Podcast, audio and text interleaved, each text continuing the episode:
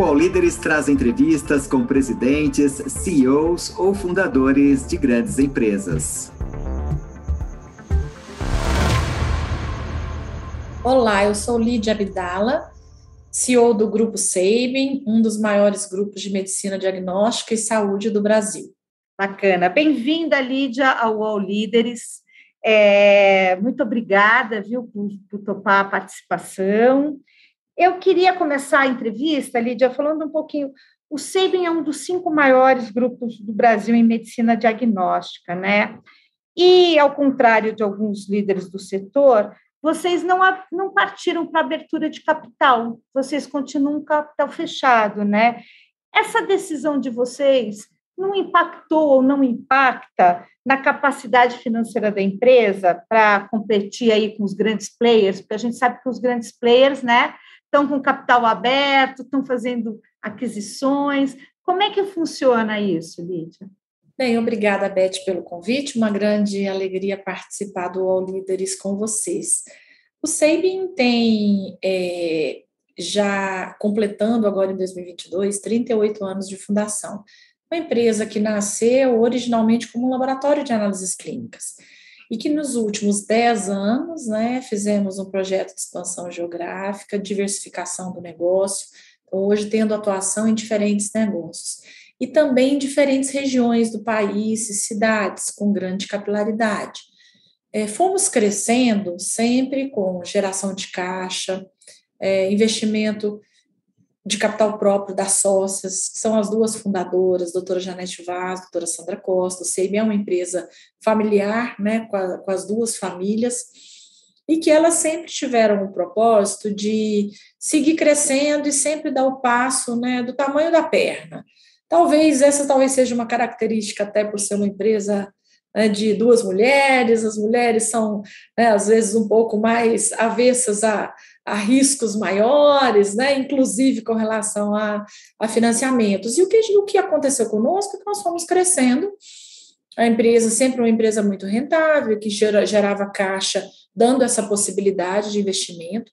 Nós fizemos, desde o início do nosso projeto de expansão geográfica, aquisições, e não aquisições tão grandes, começamos com aquisições pequenas, e sempre com ciclos. Né? Então, um ciclo de aquisição a cada dois anos, a cada três anos, porque para a gente o importante era adquirir novas empresas e fazer todo um processo de integração, migração de marca. Isso também nos dava fôlego para ir deixando a empresa né, preparada, capitalizada para um próximo ciclo de expansão. Claro que com o crescimento do grupo, né, a empresa também foi ficando mais robusta, também as aquisições né, ficando com valores mais altos, investimentos maiores. E quando a gente tinha já um, um, um porte maior em 2019, nós já fizemos uma primeira emissão de debêntures em 2019, depois uma segunda agora em 2021. Então, a empresa já tinha um outro porte, preparada profissionalmente, com uma gestão já totalmente profissional, boas práticas de governança, auditoria independente. Então, somos uma empresa hoje, né, já de grande porte e com possibilidades de acesso a, a financiamento, a captação de recursos que não seja abrir capital é, neste momento e até aqui, é, foi possível, dentro do que foram surgindo né, de projetos, projetos de investimento, fazer o financiamento destes projetos nesse formato, desta forma. O que eu digo sempre quando as pessoas perguntam né, se, se a empresa tem os planos né, de abrir capital e tudo, nós falamos que por enquanto não. Mas a empresa é uma empresa, como eu disse, preparada né, com gestão profissional, com boas práticas, preparada para qualquer movimento estratégico nesse sentido também. Bacana. Quando a gente vê empresas sólidas, brasileiras, bem formadas, né, empresas que, enfim, têm uma boa governança, essas empresas elas despertam no mercado, né, desejos de compra, né? Vocês recebem muito isso? Vocês são muito assediados aí no mercado para serem vendidos? Sim, sim, há muitos anos, né? Há muitos anos. O nosso setor de medicina diagnóstica, ele, ele vem, né, ele começou com um processo de consolidação, de aquisições nos anos 2000. Então, não é uma coisa que hoje a gente vê falando muito de aquisições, consolidação do setor de saúde, mas especificamente o setor de medicina diagnóstica, análises clínicas e imagem, esse movimento começou lá nos anos 2000, 2005, grandes né, movimentações. E naquela época, né, a doutora Janete e doutora Sandra já eram muito assediadas, procuradas né, por é, outros players ou mesmo fundos de investimento, né, querendo investir, é, entrar com, com, com recurso ou mesmo é, as provocando também a fazer uma abertura de capital com a empresa, mesmo ainda né, menor, mas que já era uma empresa muito bem já estruturada, né, como, como você colocou. É, e, e, o nosso projeto de expansão geográfica, que eu citei anteriormente, falando que iniciamos em 2010, ele, ele já é um, digamos, um, um resultado desse movimento de, delas serem sempre muito assediadas. 2010, elas, o setor passava por esse processo grande de consolidação e ali elas tiveram que tomar uma decisão. Por quê? Porque nós já éramos, até 2010, nós éramos, estávamos somente no Distrito Federal, em Brasília, onde é a sede da empresa, onde o Sabin nasceu. E naquele momento já tínhamos maior market share de Brasília de análises clínicas. Então, inclusive, para uma empresa né, que está, digamos, no seu melhor momento de ritmo de crescimento, é, uma empresa já com uma reputação nacional reconhecida pela qualidade dos seus serviços, né, que já tinha uma marca institucional muito forte, é, ela tem que seguir crescendo, né, para ela, ela continuar sendo, é, sendo competitiva no mercado. E naquele momento nós sabíamos que até o crescimento em Brasília, no Distrito Federal, a tendência é que ele fosse ficando menor pelo nosso, já pela nossa presença, né, pelo nosso market share no mercado. Então, naquele momento foi quando elas decidiram a gente tinha o apoio da Fundação Dom Cabral, que a gente participava já, já dos programas com eles, e em 2010 foi o ano que as duas sócias, então, fizeram uma imersão com professores sênios da Fundação Dom Cabral, em um programa que a gente participava, de crescimento sustentável, e ali elas tomaram uma decisão, que era o momento de decidir se queriam vender, se queriam fazer alguma associação ou se queriam seguir independente. E elas decidiram que queriam seguir independente, é, seguindo o sonho delas de ter uma empresa uma empresa fosse boa para as pessoas, né, com o melhor serviço de atendimento ao cliente, que olhasse para o desenvolvimento das suas pessoas, que contribuísse com com o desenvolvimento das comunidades onde nós estamos, sociedade. E naquele momento, é, o planejamento, então, foi de, se vocês querem realmente né, continuar à frente do negócio, sem fazer nenhum tipo de venda ou de associação, tem que seguir crescendo, e crescendo para fora de Brasília, né, para conseguir ter ritmo de crescimento. Ali nós desenhamos o nosso, o nosso projeto de crescimento geográfico para o Brasil. Bacana. Então, quer dizer, 2022, quase 12 anos depois, quais são os planos de vocês agora?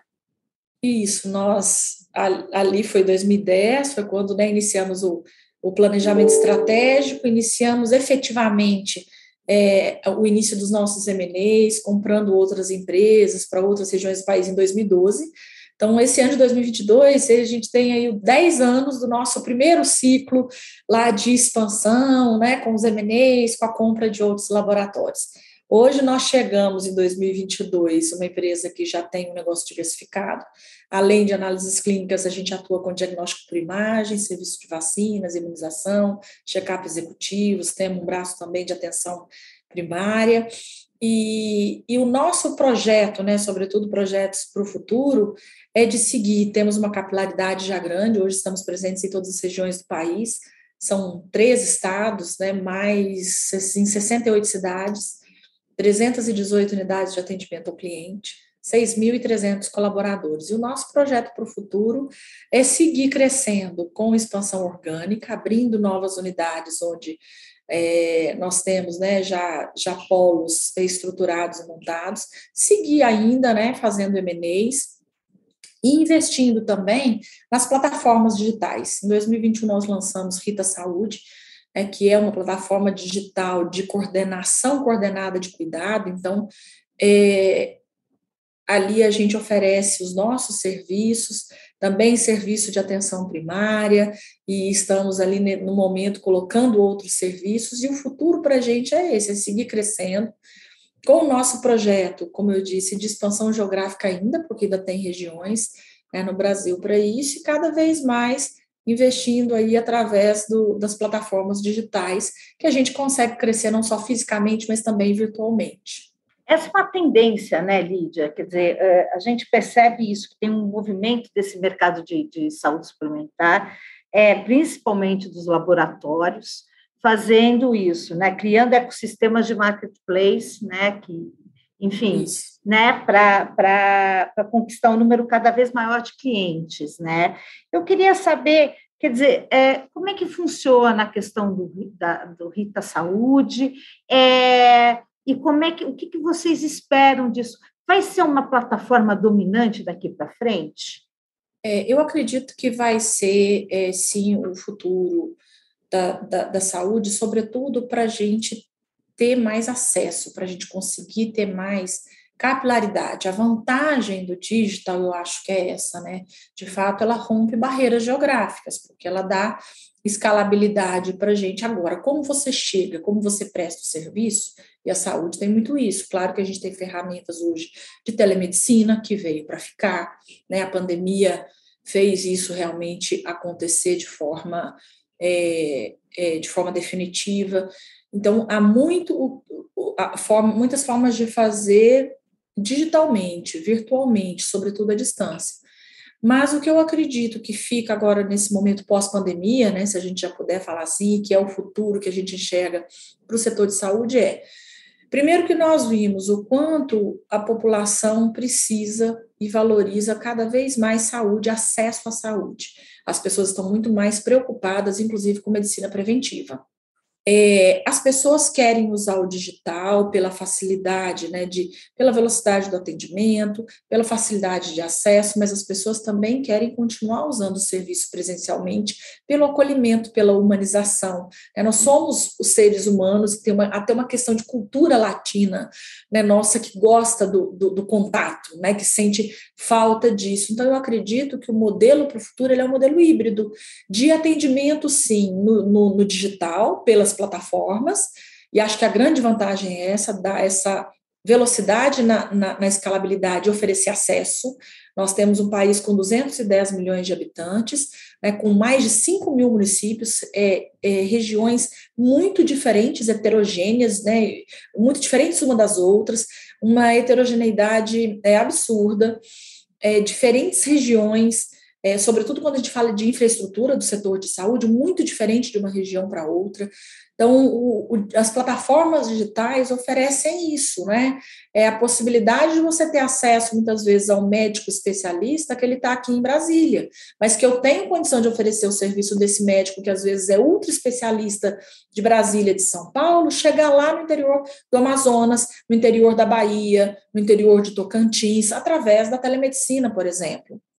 E então o que eu acredito é isso, que daqui para frente é, vamos ter muito aí o, o atendimento físico é, com, com, complementado com atendimento digital. Rita Saúde vem com essa ideia. Eu tenho um marketplace, como um marketplace, né? Na realidade, ele é.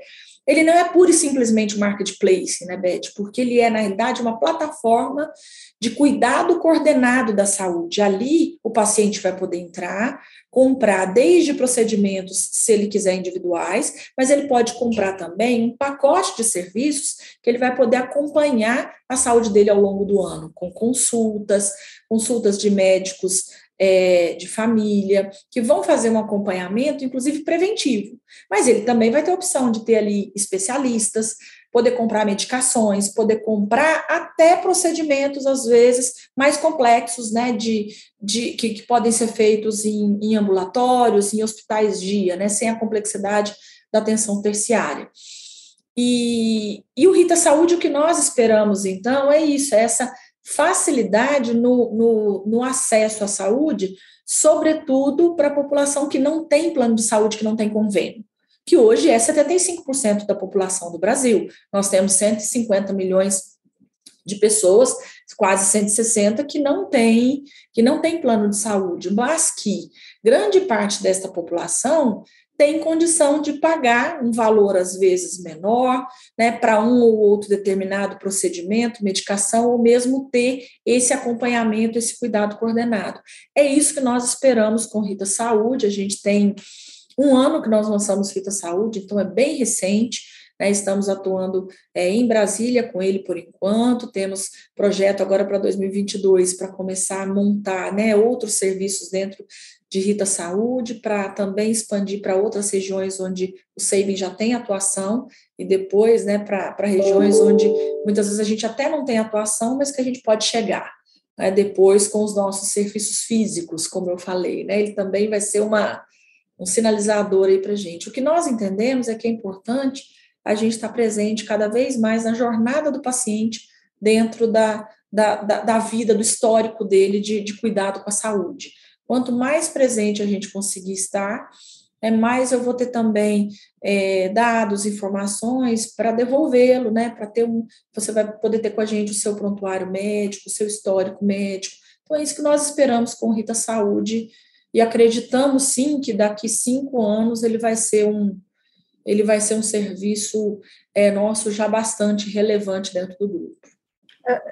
Lídia, eh, você falando, assim, me veio uma pergunta que é a seguinte, quer dizer, é, e há muitos críticos em relação ainda à telemedicina, né? A gente ouve muito, há muitas críticas em relação, porque é uma medicina rápida, uma medicina instantânea, é uma medicina que não traz, alguns críticos dizem que é uma medicina que não traz qualidade, porque os médicos acabam atendendo muitas pessoas, e é uma medicina que concorre com os planos de saúde, esses planos de saúde mais populares, em que as pessoas são atendidas em 10, 15 minutos. É, eu queria que você falasse um pouquinho dessa questão da qualidade hoje da medicina digital, dessa telemedicina, é, da segurança disso para o paciente, né? E também dessa concorrência com planos de saúde, porque os laboratórios trazendo esses marketplaces para o mercado, eles concorrem diretamente com os planos de saúde, né? Só que os planos, os laboratórios também são dependentes desses planos de saúde no, presen, no, no modo presencial. Como é que fica essa relação, Lídia? Na realidade, então, o que a gente está mirando, né, e o que a gente está buscando são aquelas pessoas que não têm plano de saúde, que não têm condição de ter plano de saúde. E a nossa ideia, o nosso posicionamento é até o oposto, Beth, não é concorrer com o plano de saúde, é ser complementar e ser parceiro, inclusive, dos planos de saúde. Então, por exemplo, nós estamos em muitos mercados, por exemplo, onde tem Unimedes, por exemplo. A gente tem já dois projetos pilotos, por exemplo, sendo desenvolvidos né, com, com Unimedes, com Rita Saúde e atenção primária, porque as Unimedes têm um serviço já seu próprio de, de, de atenção primária, inclusive com telemedicina, mas não tem do tamanho que eles precisam para atender todos os beneficiários. Então, nós estamos entrando como um serviço complementar o nosso, com parceria com o serviço deles. No final, quem vai ganhar? Vai ganhar a operadora, né? vai ganhar o saving, sobretudo, vai ganhar o beneficiário, vai ganhar o paciente que vai poder ter esse serviço mais completo, né? e muitas vezes a, a ideia está disponibilizando esses serviços 24 horas, é por dia. Então, a ideia é essa, é ser complementar, é ser, inclusive, parceiro das operadoras e dos planos de saúde. Porque, no final, se o paciente, no caso dos, dos pacientes, né, que às vezes já tem o plano de saúde, que são esses casos, se ele cuidar preventivamente da saúde, lá no final, ele vai usar menos médicos especialistas, menos exames, inclusive, né, mais complexos, menos hospital, e ele vai ser, é, é que é o que a gente fala de cuidar da sustentabilidade econômica financeira do sistema.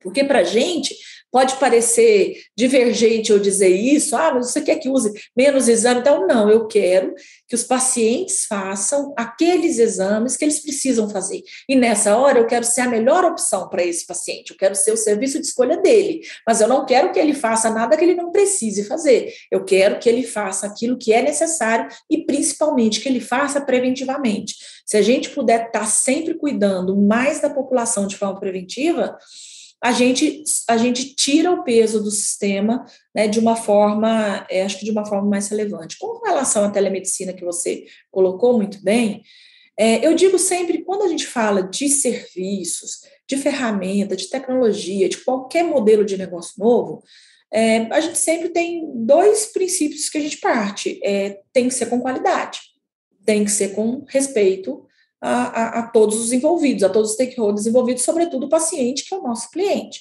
Então, a, a consulta de telemedicina, talvez como você colocou, de baixa qualidade, provavelmente deve existir, mas também a consulta presencial com baixa qualidade. Então, acho que o foco é olhar, independente da consulta ser presencial por telemedicina, ela tem que ser uma consulta de qualidade, com qualidade. E o médico tem condição, sim, de saber isso, né? De falar, olha, neste momento eu não consigo te avaliar somente por uma consulta, por teleconsulta. Eu preciso de fazer um, um, um exame clínico, uma anamnese, né? Então você vai ter que procurar o um médico e fazer é, a consulta presencial. Eu acho que a importância da telemedicina, e talvez esse seja o ponto principal, é, não é essa, essa questão da, da concorrência, de substituir serviços, é, é, consultas presenciais, mas é aquilo que eu falei anteriormente, é acesso. Porque nós estamos pensando numa concorrência, ah, que eu estou tirando da consulta física para a telemedicina, de novo, nós estamos pensando em centros talvez grandes, é, capitais, onde você pode escolher, né, ter ir presencialmente no médico especialista ou fazer uma consulta de telemedicina. Mas, de novo, o Brasil tem mais de 5 mil municípios, e desses 5 mil municípios, sei lá, mais de 4.500 que não tem muitas especialidades nas cidades. Né? Eu sou de uma cidade do interior de Minas Gerais, né, de 20 mil habitantes. Na minha cidade, é, são poucos médicos especialistas de pouquíssimas especialidades. Os meus pais, quando têm que procurar um médico especialista, têm que vir para Brasília, ir para Belo Horizonte, ir para São Paulo. Então, nessa hora, a telemedicina, de fato, é uma ferramenta que, que leva acesso para essas regiões. Perfeito. E aí, a gente, uh, ainda, ainda nesse, nesse assunto, uh, principalmente da questão dos exames, né? Uh, alguns, eh, eh, enfim, algum, alguns especialistas também falam o seguinte, é, que é um certo exagero né, dos médicos, de alguns médicos, principalmente de convênios, na quantidade de exames solicitados aos pacientes. Você acha, Lídia, que ainda existe uma pressão muito grande, e aí eu digo uma pressão é, em cima de, dos médicos, para a realização de exames, quer dizer, a, o Brasil faz, o brasileiro é submetido a um, a um número exagerado de exames?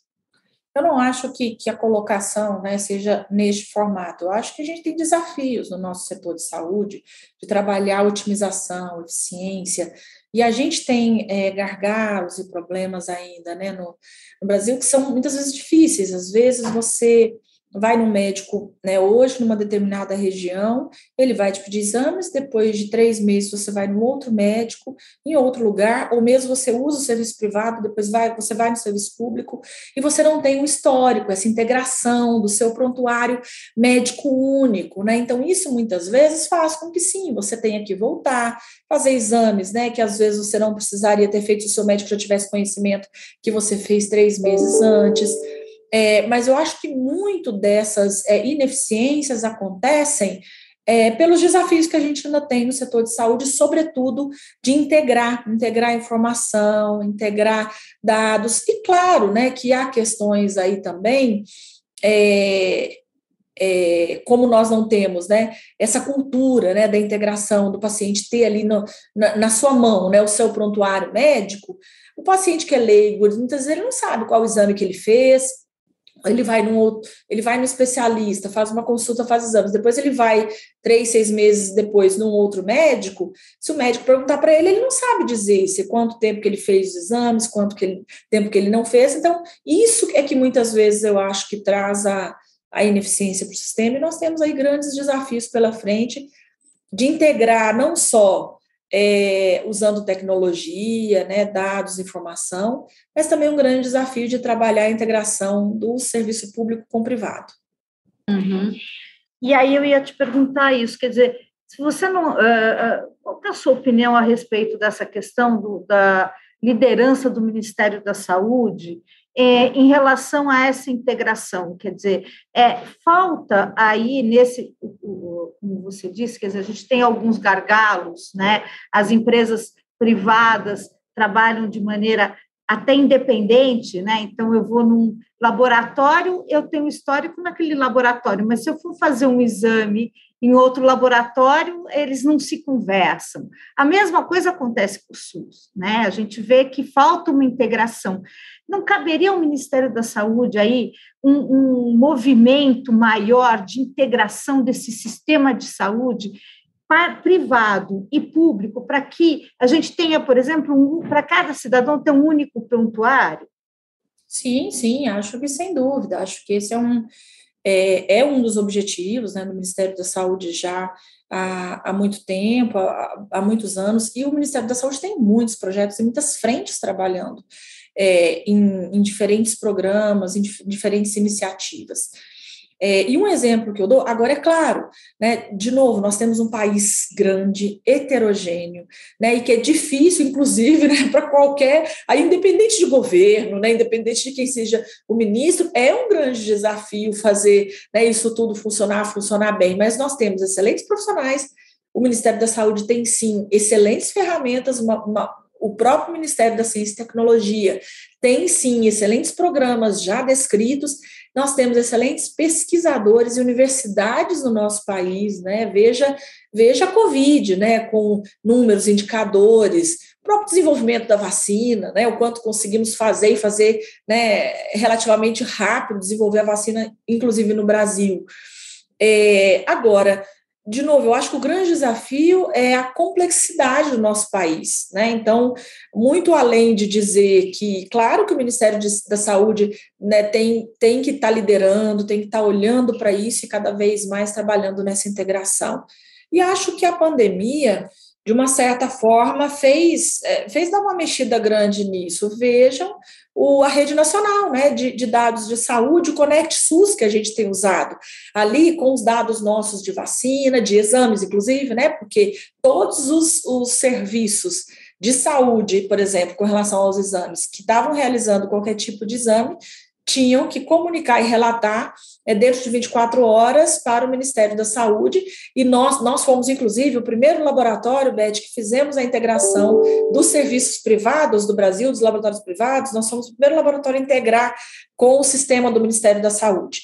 Com, com esse sistema da, da Rede Nacional de Dados de Saúde. Integramos lá no, no, no, nos primeiros seis meses de pandemia, funciona, né, tem funcionado super bem, então todos os dados lá. Então, eu acho que isso mostrou que é possível sim. É possível a gente ter dados né, de saúde, claro, estamos falando especificamente de Covid, dos exames de Covid, né, sorologia, PCR, e dos dados de vacina, né, de vacinação de Covid. Mas acho que avançamos e daqui para frente podemos, é, tenho certeza que o próprio Ministério da Saúde e os que vierem aí apostem esse objetivo de estar tá ampliando. Conseguimos fazer para a Covid, vamos agora fazer para a vacina de gripe, né, para outras vacinas, também para outros exames, e eu acho que assim a gente vai construindo essa base de ter realmente um prontuário integrado para toda a população. O All Líderes volta já. Você já conferiu a programação do canal UOL? É ao vivo, né? O melhor do nosso conteúdo ao vivaço para você, 8 horas por dia. No Wallplay, no YouTube, no Facebook, no Twitter. Vem com a gente! Depois de mostrar como o PCC se tornou a maior facção criminosa do Brasil, a série Primeiro Cartel da Capital chega à segunda temporada. Agora, o foco são as disputas pelo comando do tráfico internacional. Os novos episódios estão no Wallplay e no YouTube de Move.doc. 21 dias são suficientes para mudar um hábito? Segundo a teoria, é o tempo que o cérebro precisa para interpretar um novo hábito com um padrão estabelecido e torná-lo automático. A cada episódio, nós vamos conhecer um participante que tem uma grande missão a ser cumprida ao longo de 21 dias. E é claro que eu vou ficar de olho em tudo que rola. Assista Desafio Aceito com Thelma Cis no YouTube de Universa.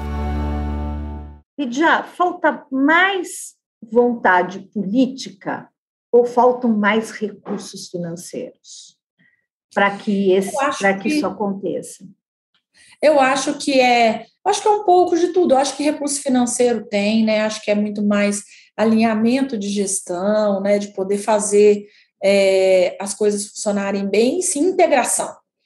Eu acho que a integração entre todos os elos aí, né, dessa, dessa cadeia, inclusive, e aí não é só o serviço público, mas até dentro da, da, da saúde suplementar também, né, que nós estamos, é mesmo nos serviços privados nós não temos toda essa integração funcionando. Então, quer dizer, o problema não é só gestão, não é só recurso financeiro, né, mas é, mas é sim, eu acho que um desafio de um país grande, de muita, é, muita ferramenta tecnológica também, Beth, que tem surgido aí nos últimos anos. Né? Se a gente olhar também para 5, 10 anos atrás, a gente não tinha as ferramentas que a gente tem hoje. Né? Então, acho que acho que é um, um, um, grande desafio aí que a gente tem pela frente, mas, sobretudo, a gente tem muitas pessoas boas, é, competentes e, sobretudo, com muita vontade de fazer é, funcionar e dar certo. A gente, você estava falando que é, a gente tem um sistema de saúde público único, é, a gente tem os planos de saúde é, né, e a medicina privada. E aí a diferença entre os dois é imensa, né? Porque um a gente não paga nada, mas a gente tem ainda um sistema de saúde que precisa ser muito melhorado. E a gente tem uma medicina privada bastante cara no país né? Haja visto os planos de saúde, a gente percebeu nesses últimos anos que eles vêm aumentando muito é, as suas mensalidades. Por que você acha que a saúde privada é tão cara no Brasil ainda? Eu acho que é, é os modelos, né, como, como foram feitos e foram construídos, né, nos últimos é, 20 anos, né, é, as pessoas que, que vão entrando nas carteiras, as pessoas vão envelhecendo, isso vai encarecendo, né?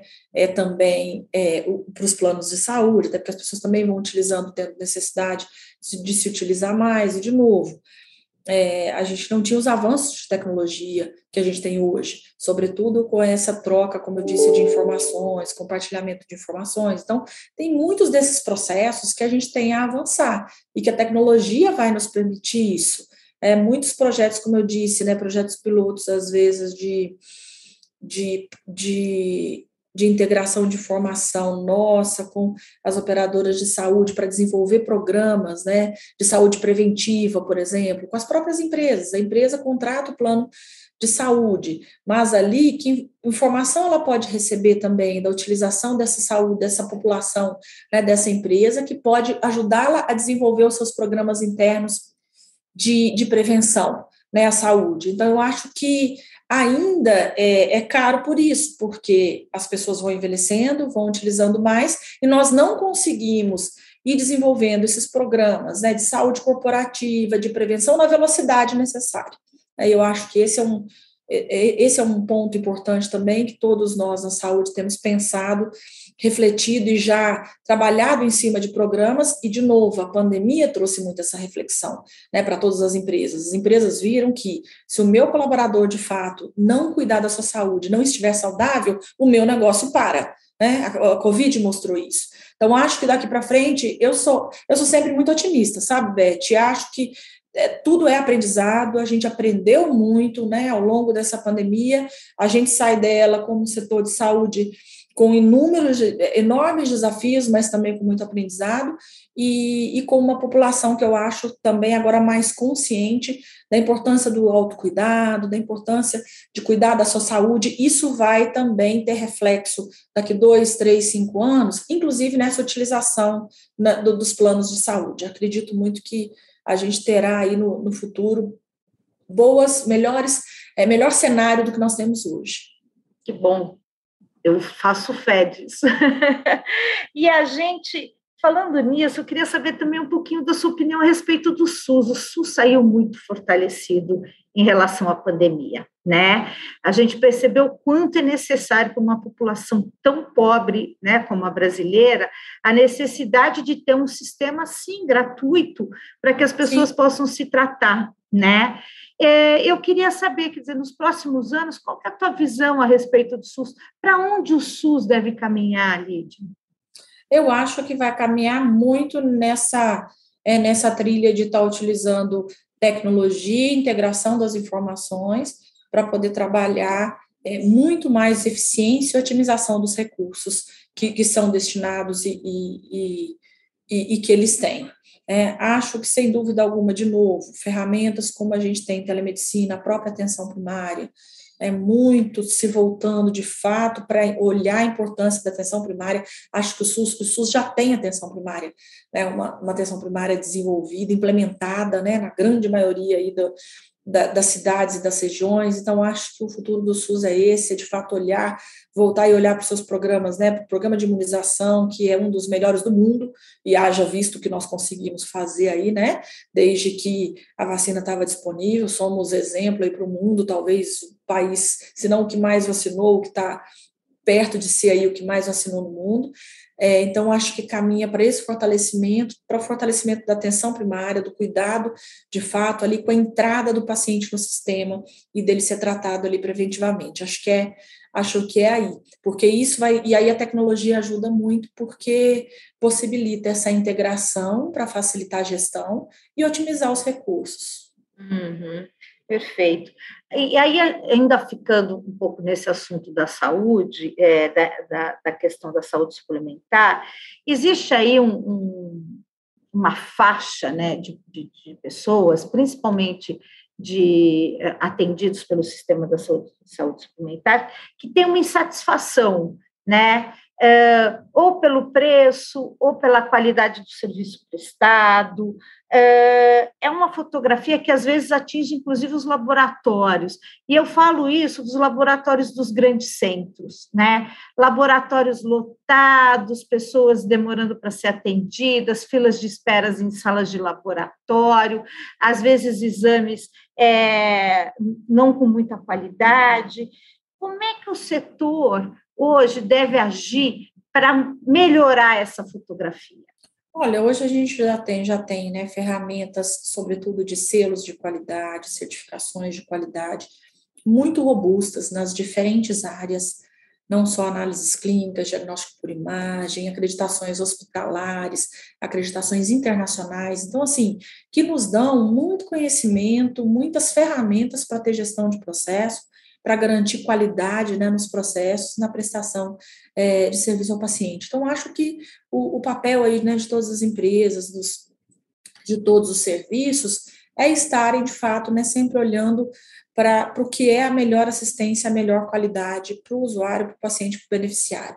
Isso é o que garante, inclusive, a fidelização desse paciente com o seu serviço né, que é aquilo que eu falei em algum momento aqui. O SEIBIN, ele quer estar tá oferecendo o melhor serviço para o paciente, para o cliente, eu quero fazer o exame naquele momento que o paciente precise, que seja necessário, e que naquele momento eu seja o serviço de escolha dele, porque aqui ele sabe que ele vai ter um atendimento rápido, um atendimento humanizado, um atendimento com qualidade. Eu acho que esse é o foco principal, o papel principal de qualquer serviço e de empresas que queiram seguir competitivas no mercado. De outro lado, nós temos hoje também, Beth, é, e aí falando, né, principalmente na saúde suplementar de empresas privadas, grandes associações que também estão olhando para isso, né, não só estabelecendo protocolos, todas as sociedades aí médicas, né, sociedades de classe, mas também associações que estão trazendo compartilhamento de boas práticas, estabelecimento de nível de qualidade de serviços, é, boas práticas, é, boas é, é, é, comitês, inclusive de grupos de trabalho, para contribuir né, na, na, nas questões de legislação, nas questões regulatórias. Então, por exemplo, na medicina diagnóstica, nós temos a Abramed, que é a Associação Brasileira de Medicina Diagnóstica, né, que tem lá mais de 30 associados entre serviços de análises clínicas e imagem. Nós, a Abramed, hoje, eu, eu, o Seibin é um dos fundadores da Abramed, inclusive, a, que, que foi fundada há 11 anos atrás, é, eu sou membro do conselho é, deliberativo, inclusive, da, da Abramed, que tem esse foco, assim como tem a Abramed, a Abramed representa hoje, dos seus associados, ali estão 60% dos volume, do volume de exames realizados na saúde suplementar, na iniciativa privada. É, nós temos todos os, os, grupos que representam 60% ali associados à Abramed. A, da mesma forma da Abramed, nós temos a ANAP, que é a Associação Nacional dos Hospitais Privados, então, através também das associações, nós podemos estar trabalhando juntos para melhorar as questões regulatórias, né, de legislação, que tragam é, mais conhecimento e também níveis e padrões de qualidade desses serviços. E isso é muito importante, porque é importante que, de novo, o eu sempre digo isso, né? O mercado ele, ele vai exigindo isso dos serviços. E se você quer seguir competitivo, crescendo no mercado, né, hoje em dia você tem que olhar para a qualidade, para a qualidade assistencial. Uhum.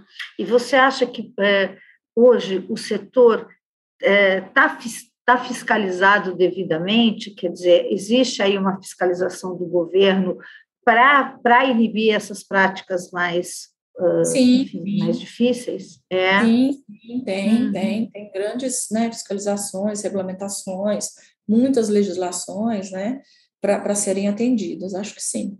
Perfeito. Vamos falar um pouquinho do grupo Sabin e das suas mulheres, sim, que eu acho que é bem bacana, né?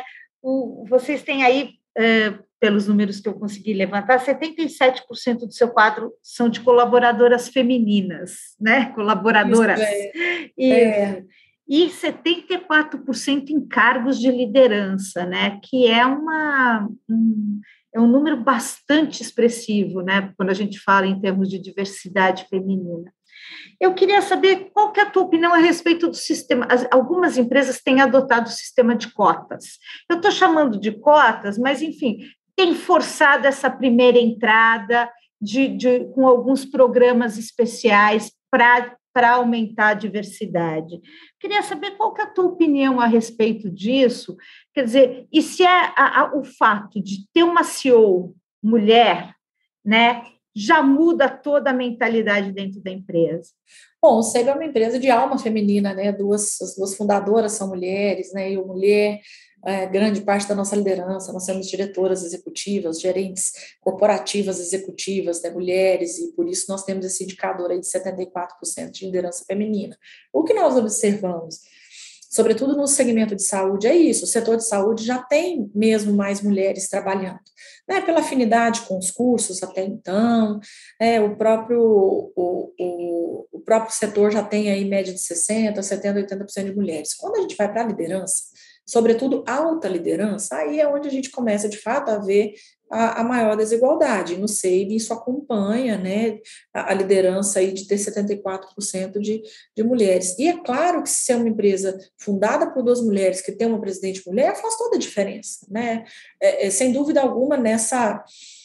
É, na, na, implementação de políticas, de programas que nós temos né, há, há muitos anos, mas principalmente o exemplo. Né? E o exemplo é mais forte do que qualquer coisa, do que qualquer política, programa desenvolvido, falado, né? metas, indicadores. Agora, de outro lado, o exemplo é muito forte. Então, eu entrei no Saving há 23 anos quase, vou fazer 23 anos esse ano de carreira no Saving, entrei como trainee. Então, entrei como trainee, digo que o SAVE foi crescendo, eu fui crescendo junto. Em 2013, a doutora Janete e a doutora Sandra, que estavam à frente ainda da gestão, né, decidiram que era a hora, o SEIB já estava crescendo, foi quando nós iniciamos o nosso projeto de crescimento expansão geográfica, elas decidiram então criar o conselho de administração, é onde elas atuam até hoje, né, desde então, e eu assumi a presidência do grupo em janeiro de 2014. Naquele momento, eu fui escolhida para assumir a presidência do grupo não porque eu era mulher, é, mas por quê? Porque eu estava preparada né, naquele momento para assumir aquela posição, junto com uma diretoria que também veio de carreira dentro de casa, que tinha um conhecimento de toda a operação, que conhecia muito a cultura da empresa. É agora, eu sou um exemplo vivo de várias coisas, de que vale a pena você investir na sua carreira, que aqui você vai ter oportunidade, né? Eu entrei como trainee, me tornei presidente, esse é o meu exemplo.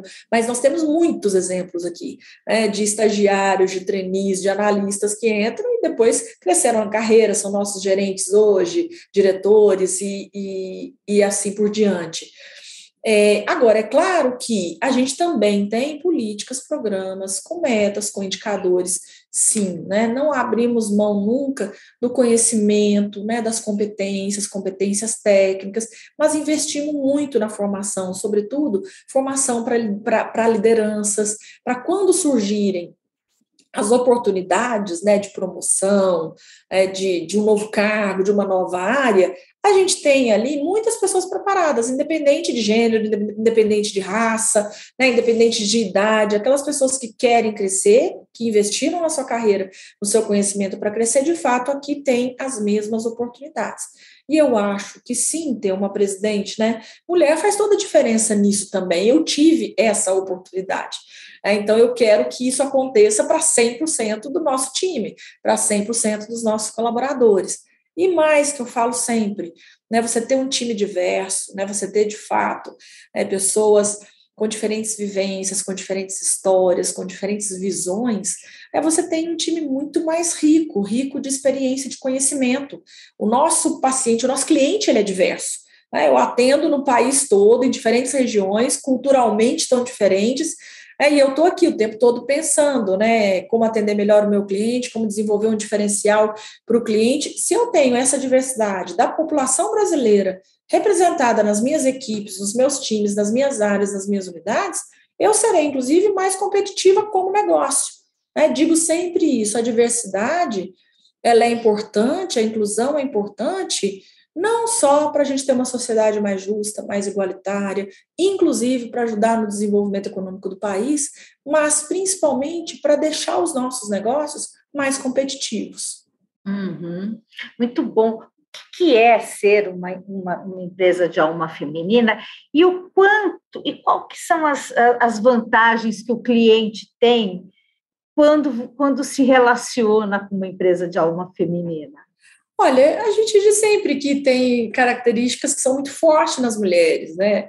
A, a gestão dos detalhes, né? Então, o Sabin tem essa característica, né? As pessoas chegam, entram e falam assim: realmente a gente percebe que essa empresa é uma empresa de mulheres. Você percebe na decoração, nós temos flores, né? Com os balões, quadros, né? Em todas as nossas unidades. E, de novo, essa característica da, da mulher, da, da, gestão do detalhe, de estar tá olhando né, cada cantinho, de estar tá também preocupada. A gente sempre teve isso, né, preocupação com o uniforme dos nossos colaboradores, com o um sorriso no rosto, de estar tá olhando né, de fato para a importância da humanização no atendimento e da garra também. Né? Acho que isso é, isso é a, a, mulher quando ela se sente valorizada, quando ela sente que ela tem ali no ambiente as mesmas oportunidades e tudo, ela, ela se sente de fato é, desafiada e ela quer dar o seu melhor. Né? Eu digo que hoje nós temos é, no Saving, vários donos, né, todos os nossos líderes,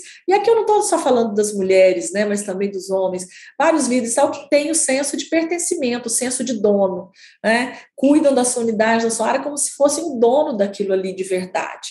É, e isso, isso acontece como? Como que você desperta isso? Como que você, como que você cultiva isso? É com respeito, é com uma relação transparente, uma relação de confiança, né, de fato oferecendo as mesmas oportunidades de desenvolvimento. Aqui as pessoas sabem que podem é, colocar, é, realizar os seus sonhos pessoais e profissionais.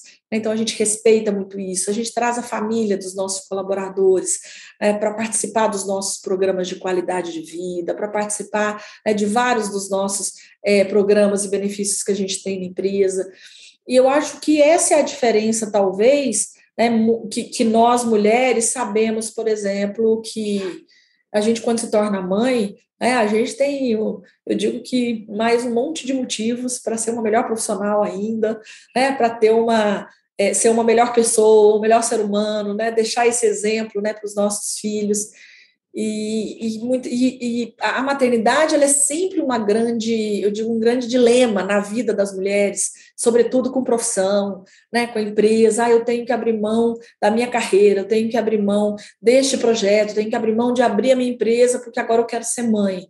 E eu acho que no Sabin a gente consegue tangibilizar e mostrar isso, né? Como eu disse com um exemplo, de que aqui você não precisa escolher ser uma coisa ou outra, você pode sim ser uma, uma grande profissional, né, a carreira que você quer escolher, e você pode casar, você pode ser mãe, né, você pode sim é, cuidar do seu filho, da sua família. Eu digo que essa é, talvez seja a diferença e que é perceptível para o cliente, porque no final do dia, quando você tem as pessoas é, engajadas, que abra, abraçando seus seus projetos juntos, se sentindo de fato ali respeitadas e donas né, do, do seu processo, da sua área, da sua unidade, é essa percepção que, que o cliente tem quando ele utiliza os nossos serviços. Muito bom. Vamos falar um pouquinho também de pandemia, é, porque a gente está aí no. A gente ainda está vivendo, né? A pandemia ela ainda está aí, e aí eu queria saber quais são as dificuldades que vocês enfrentaram lá desde 2020, quando começou todo esse processo, que soluções vocês conseguiram encontrar para melhorar esses processos, e qual que é a tua, a tua perspectiva, você que é da área de saúde, aí para os próximos anos em relação a, a essas questões de é, endemias, pandemias, enfim, como é que, como é que a gente deve se comportar, como é que o, o nosso leitor hoje, o que, que ele deve esperar, né? A pandemia nos trouxe né, grandes desafios desde o início, sobretudo como uma empresa de saúde, tendo que seguir né, atendendo, operando aí na linha de frente né, com o nosso, o nosso paciente, mas também nos, nos proporcionou muitas lições, aprendizados aí, vários né, pilares. A gente teve é, as equipes, né, de fato, dedicadas, né, se empenhando nesse atendimento. Tivemos muitos dos projetos de transformação digital nossa que tiramos, né, da, da, da, dos projetos pilotos, do que estava em teste, passamos a, a implementar, atender pacientes né, nas nossas unidades drive-thrus. Então, também é, novas modalidades de atendimento ao paciente, é, o, o, a convergência e o equilíbrio entre o atendimento físico e o digital, as pessoas em casa e a gente tendo que reforçar todo o nosso atendimento domiciliar. Isso mostrou a capacidade da empresa, primeiro, de inovar, de velocidade nas decisões e também de resiliência. Né? Resiliência não aquela resiliência que, que acomoda né, ou que desanima, mas uma resiliência de estar tá entendendo que o momento é difícil, tem muitos desafios, mas tem um caminho a ser construído, encontrar um novo caminho, novas formas de chegar no paciente, de atender. Acho que é, a gente tem aí né, um grande avanço da pandemia como com a vacinação. É, acho que a gente já tem essa experiência aí, a gente já sente isso, né? É, a pandemia já arrefecendo, realmente uma conjugação aí da vacinação é, com o grande número de pessoas que já tiveram, inclusive, né, contato com o vírus, e acho que daqui para frente é ter reforço ainda de estar tá observando né, as vacinações né, com a frequência que, que vier, de sempre realizar, é, continuar realizando aí a, a, a, as vacinas, ter ainda cuidado, né? Acho que nunca é demais seguir com as boas práticas que a gente aprendeu, higienização das mãos, né, utilizando máscara nos ambientes onde você onde você vai, sabe que vai encontrar grande número de pessoas, né, que, que não sejam ambientes abertos, né? Eu digo que a gente aprendeu vários costumes que, independente de ser lei ou não ser lei, independente de ser regra ou não ser regra, são boas práticas, principalmente de higiene e de saúde para a gente. Então, acho que esses são aprendizados que vieram para a gente como negócio, sem dúvida alguma, muitos, e para a gente enquanto pessoa também, enquanto seres humanos. E acho que é a gente passar aí os próximos meses e talvez esse ano, e, e aí sim o vírus, né, cada vez mais é, ficando circulando aí, né, entre, entre a população e a gente estando com a, com a população cada vez mais vacinada, acho que tem aí teremos aí logo um arrefecimento da pandemia. Uhum. E já nessa, uh, nesses últimos anos cresceram muito as clínicas populares, a gente tem percebido isso, né? É, nos, nos, grandes centros, principalmente, muitas franquias de clínicas populares, né? É, qual é a tua opinião a respeito desse, desse crescimento das clínicas populares, que atendem exatamente essa fatia de mercado que você estava falando do marketplace, né, do digital, e elas atendem ainda mais aquela fatia de mercado de, das pessoas que gostam de serem atendidas presencialmente, né, e que estão exatamente na faixa entre o SUS e a falta do plano de saúde, são os sem plano de saúde.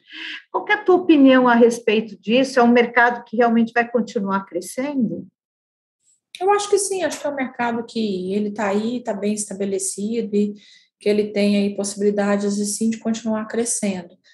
Acho que você tocou anteriormente num ponto muito importante, que foi quando você falou de qualidade. Eu acho que é muito importante estar olhando para a qualidade desses serviços e para a qualidade assistencial. O crescimento E isso vale para qualquer negócio, né, Beth? Qualquer negócio para crescer tem que estar olhando de fato para a qualidade, para a gestão de processos, para a inovação.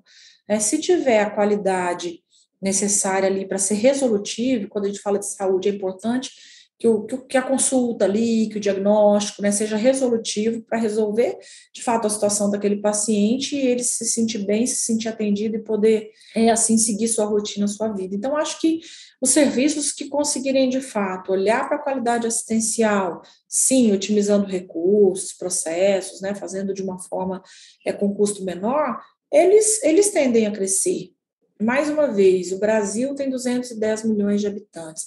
Vai ter um modelo único que vai atender esses 210 milhões de habitantes num país né, é, continental como o nosso, com grandes, é, com, com, grande heterogeneidade, né, inclusive na, na infraestrutura do, do, sistema de saúde, dos serviços de saúde, não vai ter um, um único é, um, um único modelo, não vai ser tudo verticalizado, não vai ser todo, é, é, todo desintegrado, não vai ser tudo clínica popular, não vai ser tudo no SUS, não vai ser tudo na saúde suplementar, mas eu acho que uma grande complementação de todos esses, de todos esses serviços. Muito bom. É, no último ano, a gente percebeu que aumentou muito a procura por é, gestores e colaboradores de saúde, né, em todas as áreas, principalmente por conta da pandemia, mas é, a gente é, ainda tem uma dificuldade na formação de uma mão de obra qualificada, né, Lídia? Principalmente nessa área de saúde. Técnicos qualificados, enfim, boas, boas escolas técnicas. É, como é que como é que é do teu ponto de vista, quer dizer, essa questão da qualificação? A gente vai continuar ainda com apagão de mão de obra nessa área de saúde? A gente tem melhorado nisso? Qual que é a tua opinião a respeito? Eu acho que a gente tem, é, acho que a gente tem melhorado, sim, né? O setor de saúde foi o setor óbvio, né, que mais contratou, um dos que mais contratou aí nos últimos dois anos, muito por essa necessidade, né? Por essa por essa demanda aí realmente por mão de obra, mão de obra capacitada. Nós temos grandes instituições né, no país, escolas técnicas né, que formam. Acho que educação é um desafio para o país, né, e, e, a gente sabe que o desenvolvimento do país, muito antes da saúde, ele, ele começa na educação. Se a gente quer ter bom serviço de saúde, bom, bons outros segmentos e setores, nós temos que cuidar da educação. Né, e que foi fortemente atingida, inclusive nessa pandemia, né, com as crianças aí, tanta, tantas crianças em casa, sem poder ir para a escola, enfim, isso eu acho que é um, é um, um, um grande desafio aí para o futuro do país para a gente conseguir é, é retomar esse tempo que, que ficou perdido. Mas acho que a tendência é sim que o país siga, é, talvez, formando até mais tecnólogos, talvez até mais técnicos, né, do que só nível superior, porque a saúde precisa né, dos dois, dessas duas é, é, categorias de profissionais. Acho que a gente tem um grande desafio que é a formação de pessoas, de profissionais é na área de tecnologia, né? Essa eu acho que é uma grande, um grande desafio para o país, e aí não é só para o setor de saúde, mas o setor de saúde também depende muito desses profissionais, né? Não os profissionais da área médica, mas os profissionais da área de tecnologia, por tudo que nós já conversamos aqui, né? Somos hoje serviços de saúde, são é, serviços totalmente ancorados em tecnologia, ferramentas tecnológicas que traz produtividade, eficiência, novos, novas possibilidades aí, modelos. Então, acho que a gente tem um grande desafio ainda de, de maior mão de obra na área de tecnologia. Isso é uma, acho que é um grande desafio para o país. Hoje a gente concorre em termos de, de procura né, de, de, mão de obra, de profissionais de tecnologia, e aí não é mais só Brasil, é inclusive com o mundo, né, com as possibilidades aí de trabalho remoto, home office, esse é um outro, um outro desafio que teremos aí pela frente. É verdade. E o que é mais difícil de acompanhar, a mudança tecnológica ou o comportamento das pessoas?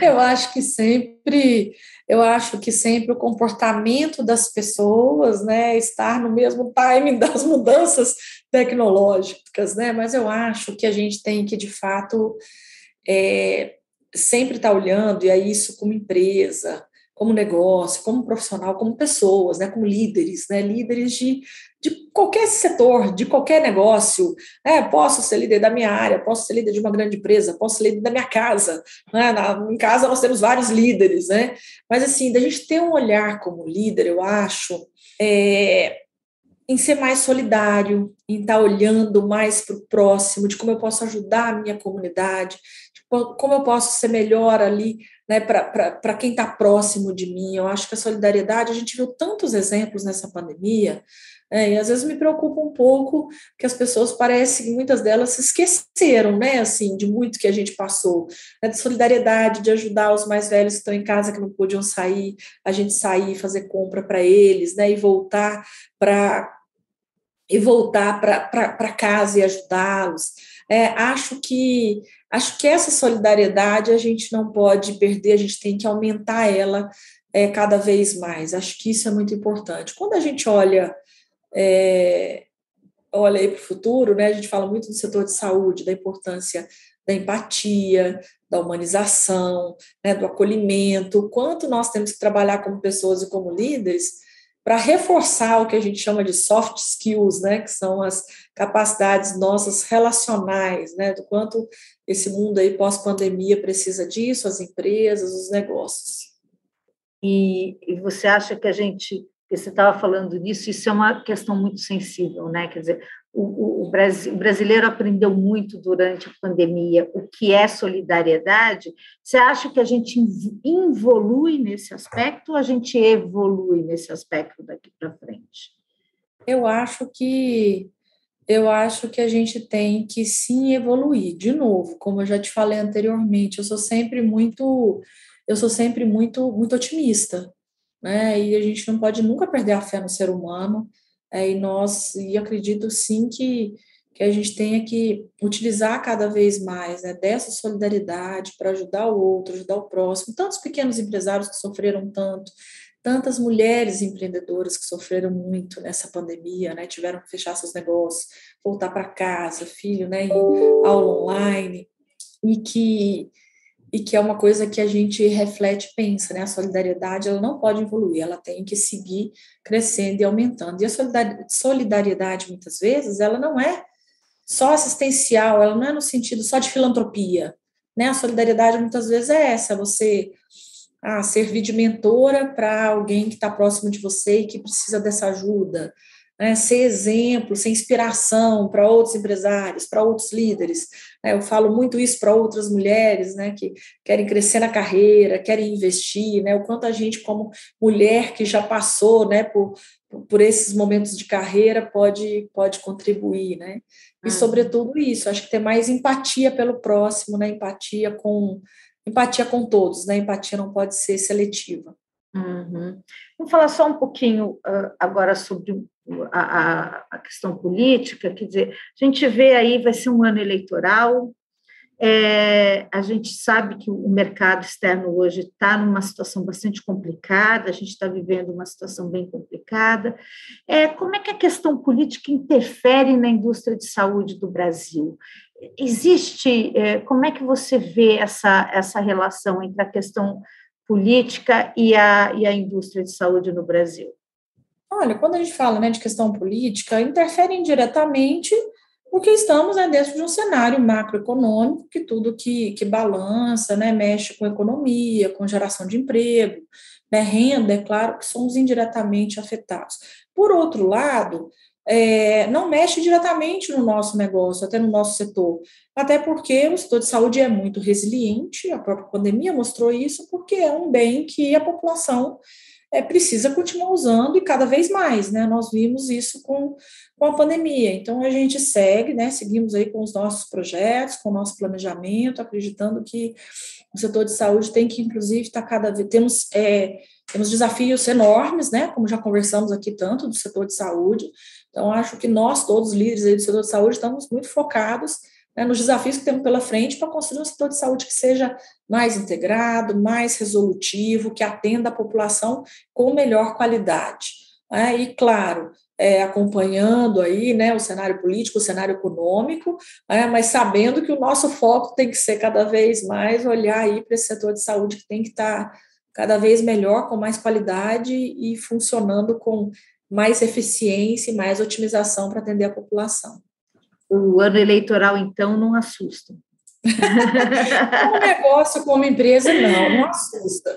De novo, vou repetir, sou sempre muito otimista e quero, é, quero aí que o nosso país, que o nosso Brasil, né, siga crescendo, independente das escolhas, quais quais sejam, né, que representem aí o que, o, o que a população quer, deseja, né, mas é ano de cautela, né? Não assusta, mas temos que ter cautela sempre, né? Como, como empresa e como, e como negócio. Bacana. E aí, a gente falando um pouco dessa questão, quer dizer, nos últimos anos, uh, uh, o próprio governo tirou muitos recursos da área de pesquisa e desenvolvimento e inovação, o próprio Ministério da, da, da Ciência e Tecnologia perdeu muitos recursos. É, e é uma das, das, áreas mais sensíveis da saúde, essa questão da pesquisa e inovação, né? Para os próximos anos, né? Pensando nessa eleição que vai virar e que a gente vai ter novas oportunidades, como é que, a, a, na tua opinião, quais seriam os investimentos necessários para que a gente desenvolvesse melhor essa, essa, essa questão da pesquisa e inovação no país? Eu acho que é seguir, né, investindo, aumentando, sim, direcionando mais recursos para ciência e pesquisa. Nós vimos o quanto isso foi importante na pandemia. Ah, tivemos capacidade de desenvolver né, a vacina no Brasil, sim, mas poderíamos ter sido até mais rápidos. Mas a gente passou por desafios. A gente viu, por exemplo, né, corremos risco de ter desabastecimento de EPIs, né, de máscara, de luvas é, tantos equipamentos, né, tantos reagentes, insumos né, para a nossa indústria atuar e muitas coisas que podem ser fabricadas e produzidas no Brasil. Então, acho que sim, investimento para ciência e pesquisa é também uma reflexão de o quanto, o que podemos fazer mais e melhor para também estar tá incentivando e estimulando essa indústria brasileira a produzir, a fazer mais coisas aqui. É, esse momento, nós estamos vivendo um momento também dessa reflexão aí com essa questão né, da guerra aí entre Rússia Ucrânia, os desafios aí, né, talvez com faltas, né, o mesmo aumento né, no, no custo de fertilizantes, por exemplo. Então, assim, o que mais nós podemos, de fato, investir, está investindo aqui no país, na nossa indústria nacional para a gente fazer e desenvolver mais coisas aqui no Brasil. Né, que a gente também tem uma dependência é, menor externa e que com isso a gente pode é, girar mais economia, gerar mais emprego, né, e também e também é, é, trazer mais desenvolvimento para a nossa área de ciência, pesquisa, tecnologia, a saúde depende totalmente disso. Então, acho que passa muito pelo investimento em ciência e pesquisa, sim, também na educação, né, Beth, como falamos anteriormente. A ciência e a pesquisa também depende muito né, dos recursos e do investimento feito na, na educação, principalmente para os profissionais. Muitos empresários reclamam né, da, da falta do avanço das reformas é, no Congresso Nacional. É, qual que é a tua opinião a respeito disso? A gente está empacado mesmo ali no Congresso? A gente precisa... É, nós tivemos, nós tivemos poucos avanços né, nas reformas e teríamos que ter tido, sim, mais velocidade. Né? De novo, claro que ninguém imaginava que teria uma pandemia para enfrentar, né? Mas acho que é um sinal de alerta importante aí de que né, para esse próximo governo, para os próximos anos, a gente tem que ter mais celeridade também nessas reformas. Uhum. A indústria de saúde, qual seria a reforma hoje mais impactante, mais importante para ser aprovada? Olha, eu acho que a gente tem reforma, a própria reforma tributária, né? Eu acho que talvez uma das mais importantes aí, reforma tributária, reforma trabalhista também, né, que teve uma parte aprovada e, e outra ainda não. Então, são, são todas áreas muito sensíveis e que têm impacto muito grande na nossa, no nosso setor. Didi, a gente está terminando, já passou uma hora, e eu queria pedir para você algumas dicas práticas para construir uma carreira de sucesso. Você que tem 23 anos na mesma empresa, a gente sabe que as pessoas hoje não ficam tantos anos, né? Que elas mudam de emprego o tempo todo, mas a gente vê muito o empreendedorismo, né, de carreira. Então, eu queria que você desse um pouco algumas dicas aí da, da, da tua experiência nessa, nessa área. O que, que as pessoas deveriam fazer? Eu acho que tem muito, é, sempre muito estudo, disciplina para estar tá sempre é, buscando estudo, autodesenvolvimento, né, olhando é, e trazendo novos conhecimentos para sua carreira, não ficar olhando só para a sua área de formação. Né, isso foi muito o que eu fiz na minha carreira. É, eu, a minha área de formação, me especializei, busquei mais conhecimento, mas também sempre buscando conhecimentos complementares, conhecimentos de outras, de outras áreas. Então, de fato, né, focar em estar sempre estudando, se, se atualizando e também trazendo novos conhecimentos. No mundo globalizado, é, onde a gente tem hoje um, um, excesso de informações, você também dominar conhecimentos diferentes da sua área de formação te torna um profissional mais completo. Você trabalhar também é, as suas competências, que é o que a gente chama de soft skills, que são essas competências relacionais, né, que é você estar tá olhando para a empatia, né, para a capacidade de se relacionar com o outro, para o equilíbrio emocional, para a inteligência emocional, trabalhar muito o seu autoconhecimento. Né, isso cada vez mais é necessário, importante e valorizado né, pelas empresas dentro dos ambientes corporativos. Muitas vezes as pessoas querem querem promoção, né, querem buscar uma promoção, um crescimento na carreira, e elas esbarram ali muitas vezes em situações difíceis de, de perfil de liderança e não é, em conhecimento técnico e habilidades técnicas. Então, acho que isso, trabalhar muito as, as suas soft skills, as soft skills que são necessárias para nós como profissionais, e sempre estar tá buscando atualização. Muitas pessoas me perguntam isso, né? Como é fazer uma carreira tantos anos na mesma empresa, se não é monótono, chato, se não fica limitado. Eu digo sempre que se fosse a empresa que eu entrei lá em 99, a mesma empresa, talvez tivesse sido, né? Mas o Sabin, uma empresa que cresceu quando eu entrei, o Sabin tinha 90 funcionários, hoje são 6.300.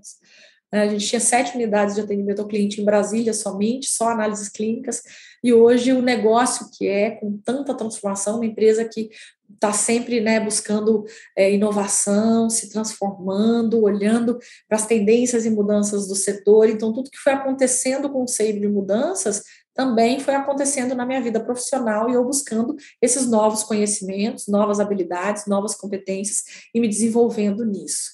Acho que é isso. A gente, como profissional, tem que ter dedicação, estudo, mas também uma dose de curiosidade, né, e estar tá olhando aí para essa, essas competências relacionais. Muito bom, muito obrigada, Lídia Dala. Muito obrigada por participar aqui do All Líderes. É, se você quiser fazer alguma consideração final, e aí a gente encerra por aqui. Muito obrigada. Obrigada, Beth. Mais uma vez agradeço a você e ao Líderes pela oportunidade de estar compartilhando aqui um pouquinho da minha experiência como profissional e um pouquinho aí da história também do SEIB de atuação no setor de saúde. Obrigada. Obrigada. O All Líderes tem reportagem de Beth Matias,